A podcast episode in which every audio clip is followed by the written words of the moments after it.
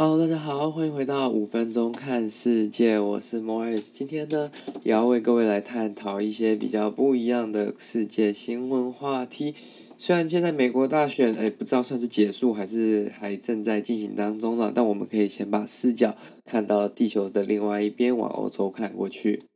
那欧洲呢，目前正在他们的欧盟以及欧洲议会正在就一份呃七年的财政预算。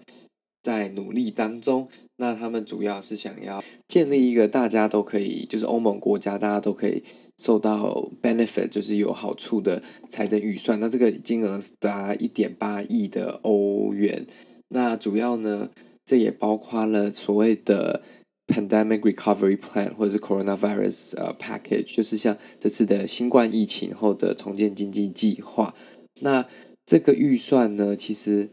超过七千五百亿的欧元的复苏基金啦，那这个复苏基金呢，其实主要就是要帮助大家呢重振经济，然后往正确的道路迈进。那是希望说这样子不只是这个啦，也可以协助大家在下一波疫情上的控管。那他们原本已经经过了这样四五个月的商讨、协商、讨论之后，其实已经有点逐步的共识。因为毕竟欧盟现在有二十七个国家嘛，你在现实生活当中，如果要二十七个人同意一件事情就已经够难了，何况是二十七个国家呢？那他们原本是希望说，哦，现在完成，可以明年的一月一号就可以，呃，let it go into play，就是 let it go into action，就是让它实际上实，呃，不是上实际进行了。那其实原本大家都是对这个比较乐观其成的啦，但就是说有一些国家就比较不支持欧盟整体的计划。那有两个国家呢，基本上就是匈牙利跟波兰。那匈牙利现在是属于一个比较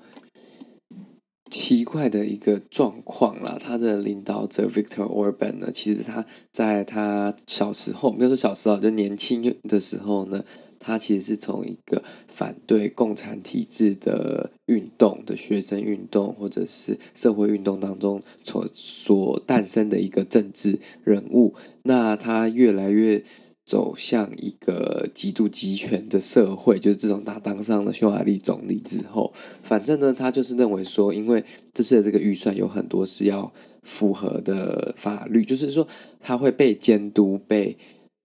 罚款被裁罚，或者是说要符合一切欧盟的法律去运用这些预算呢？还是说，因为这一次的这个预算有很多是比较开放式的那种法律法条嘛？就是说，他觉得说这样子会开启一个类似政府或者欧盟无限拓展的解释空间，但其实唯一这样做的好像也没有那么多人，他好像就是其中一个啦，就是说。他认为说这样子的话，匈牙利会被这些法条、法律或者是所谓的 rule of law，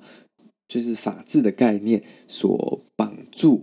那这个其实就是说，那个他们在这个协定当中，或者说在这个预算当中，有包括了一个条件，就是说，只要欧盟的大多数国家认为说一个国家没有在法治的管理国家，或者是政府没有在法治的管理国家，那没有了法治的社会，没有民主的价值，那他们就可以暂停支付他们的资金跟预算这样子。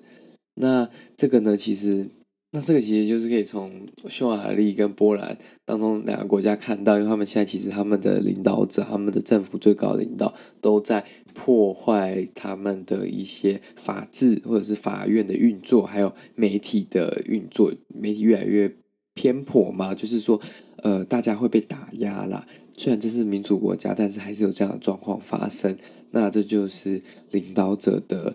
领导方向，或者是他想做的事情。那我觉得这应该是一个很大的原因，说为什么奥尔班呢？就是 Victor Orban 匈牙利的总理，他很坚持说，假如说这个预算不跟法治的因素脱钩的话呢，他们就不会同意。所以这两个东西如果绑在一起，他们就会反对这个预算案，那这个预算案就会过不了，那就会导致所有人都拿不到钱。那包括匈牙利跟波兰，可是他们现在钱已经真的快用完了。那少了这些钱呢，其实对波兰跟匈牙利来说，其实他们都是蛮。大的一个影响啦，因为他们其实像波兰会拿到很多欧洲为他农民所发放的 Europe 呃、um, Agriculture Program，基本上就是一种政府的 subsidy，嗯，对农业的这些国家农业的这些农民。但是呢，假如说这个预算没有了，就是用完了，没有再通过的话，这些人就都拿不到钱。所以就是，嗯，到底是要牺牲他们想要的政策目标，还是牺牲他们人民的权益？这就是一个蛮大的问题啦。那因为这个其实七千五百亿的复苏基金，其实算是蛮大的一笔呃花费跟支出，那他们就要用另外的税务去把这些花掉的钱补回来，所以他们就。制定了很多不同的税，那这些税很多都是就是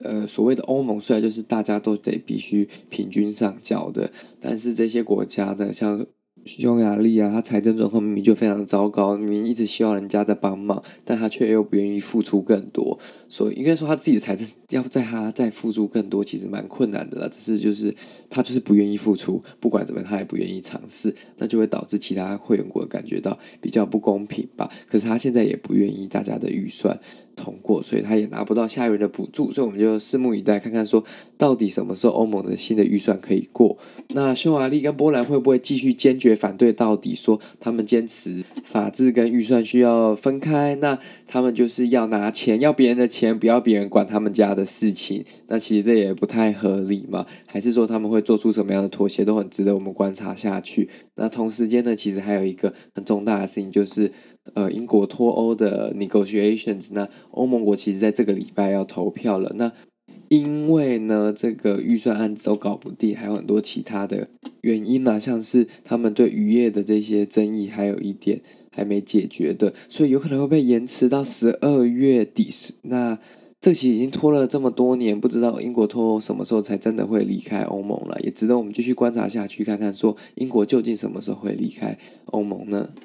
好了，今天的这两则新闻，哎，今天的这一则新闻算是一个比较大的新闻啦，就是在讲关于欧洲的预算。那这可以理解说，就是说这种 topic 比较没有那么令人有兴趣，也比较难理解。因为它比较根深蒂固，也比较远离我们的日常生活啦，所以相对来说就是比较无聊一点。那希望呢，今天的新闻呢，没有让你们太无聊。那也希望您持续锁定下一集的新闻报道。那谢谢您今天的收听，喜欢这个节目，还麻烦您将它分享给您的亲朋好友。我们在 KKBOX、Spotify 以及 Apple 还有 Google Podcast 都可以收听。喜欢我们的节目，也欢迎您到我们的脸书以及 Instagram 跟我们一起讨论，告诉我你想听什么。谢谢大家，那我们就下次再见了，拜拜。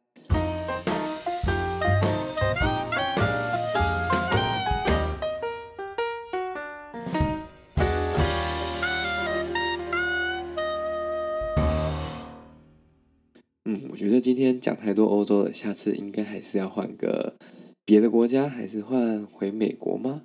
再看看好了。